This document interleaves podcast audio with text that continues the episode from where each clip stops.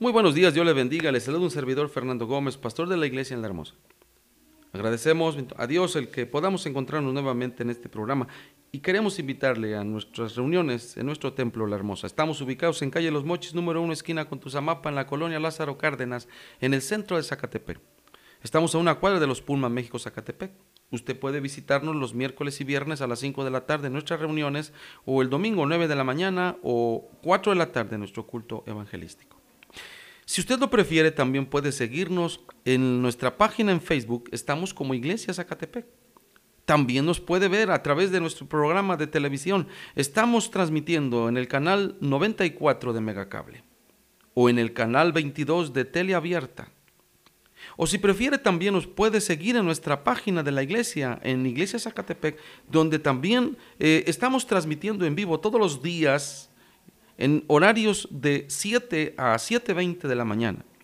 Le invitamos para que nos siga y escuche el mensaje de la palabra del Señor. El tema de esta mañana se titula Jesús, el amigo del pecador. Está basado en Lucas capítulo 7. Al ver esto, todos murmuraban diciendo que había entrado a posar con un hombre pecador.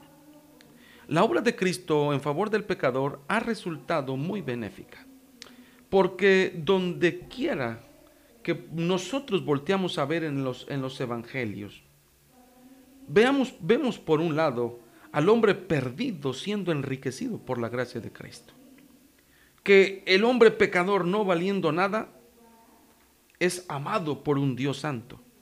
Que siendo desechado por el pecado y siendo desechado por el mundo, Cristo ha buscado al pecador perdido, buscándolo hasta hallarlo.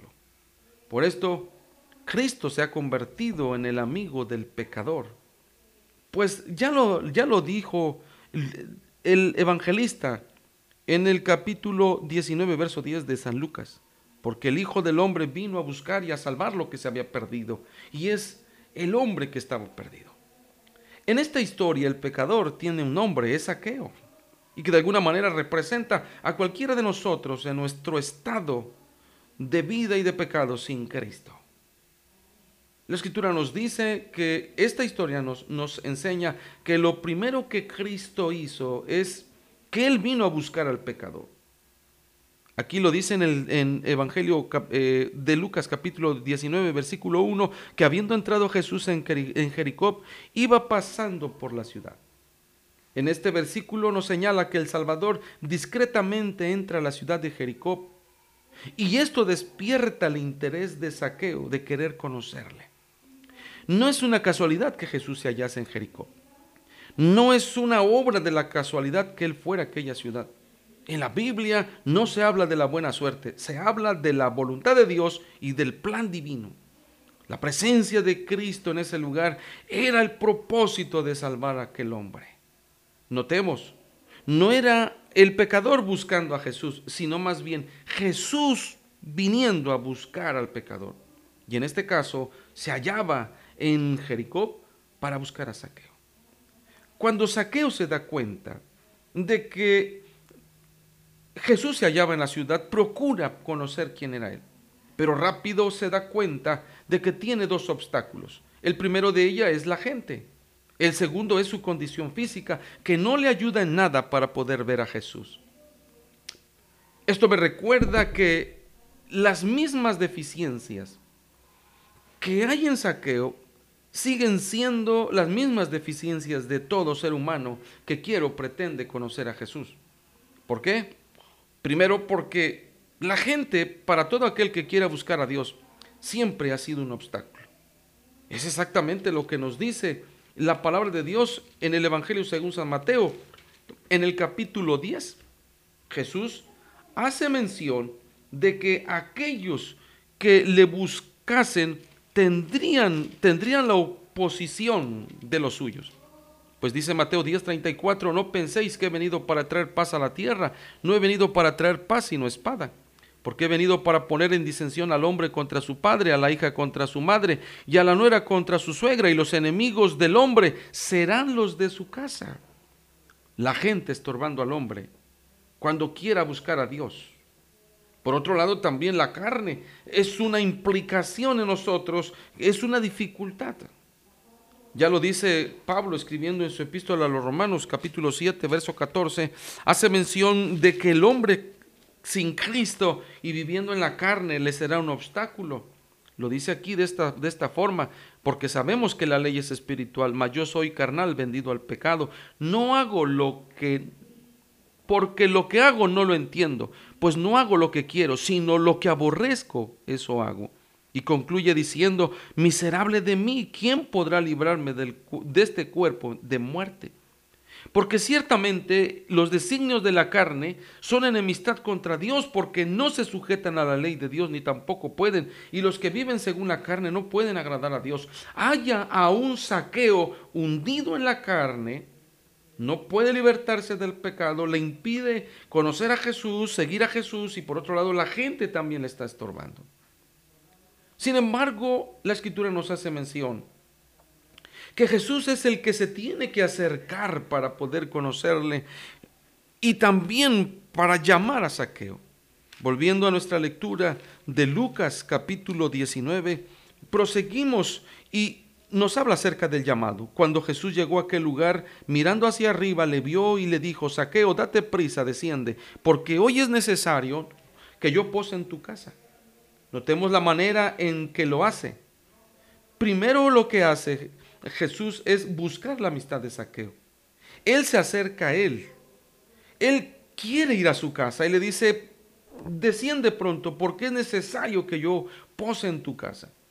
Es muy seguramente que era la primera vez que un rabí o un maestro posase en la casa de Saqueo, el cual era publicano. Ser publicano tenía sus implicaciones y sus desventajas, que era acusado de ser traidor, ladrón, que era acusado de ser una persona que robaba al pueblo y que la defraudaba y por tanto los publicanos habían ganado el desprecio de los hombres y de las gentes.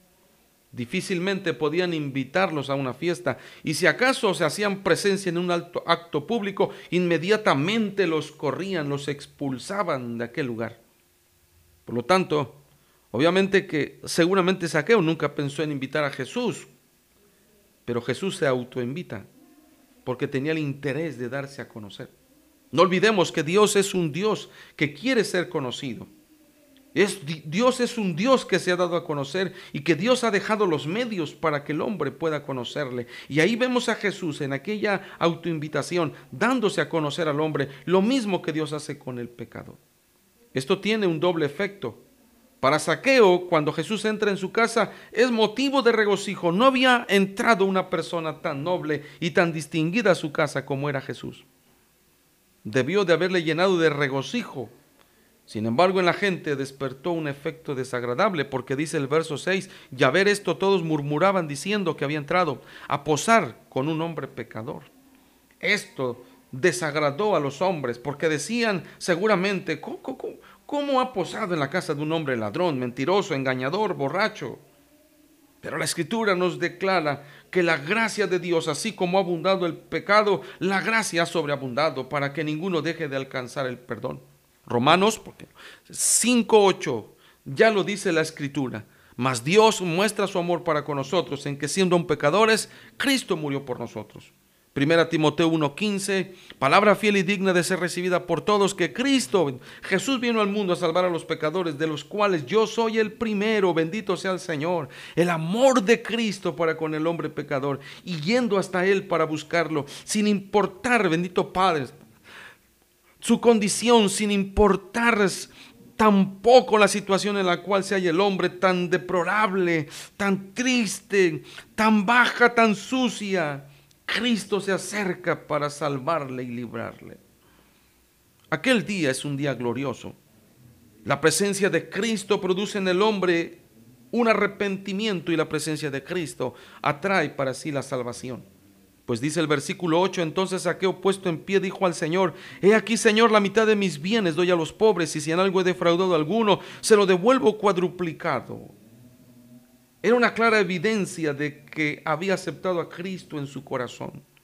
se había mostrado arrepentido devolviendo lo que había robado y tenía la disposición de compartir lo que tenía. Ya lo dice Proverbios 28:13. El que encubre su pecado no prosperará, pero el que lo confiesa y se aparta alcanzará misericordia. Y este hombre estaba alcanzando la misericordia de Dios por apartarse. Primera de Juan 1.9 dice que si confesamos nuestros pecados, Él es fiel y justo para perdonarnos, de tal manera que todo hombre que habiendo vivido en el pecado se arrepiente, por la gracia de Cristo es recibido. Cristo confirma esto, porque dice en el versículo 9, y Jesús dijo, hoy ha venido la salvación a esta casa, por cuanto este hombre también es hijo de Abraham. Él confirma que indudablemente y firmemente la salvación se estaba mostrando en ese hombre y lo corrobora, que era una realidad. La presencia de Cristo en la vida de ese hombre trajo la salvación. Amigo, no olvides que la presencia de Cristo también en tu vida es para salvarte.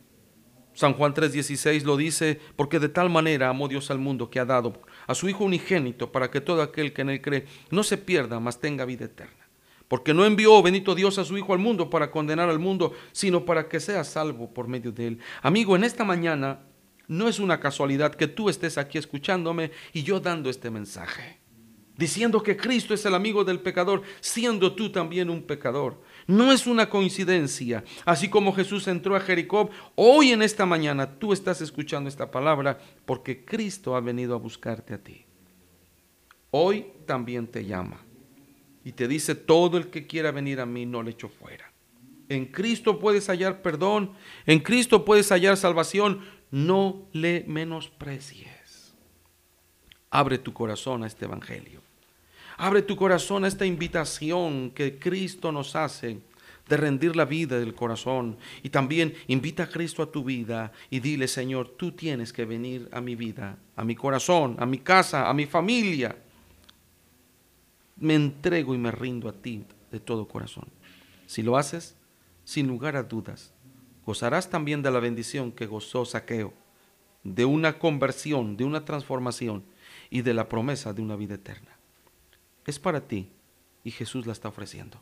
No lo olvides, Jesús te está buscando. Que Dios te bendiga.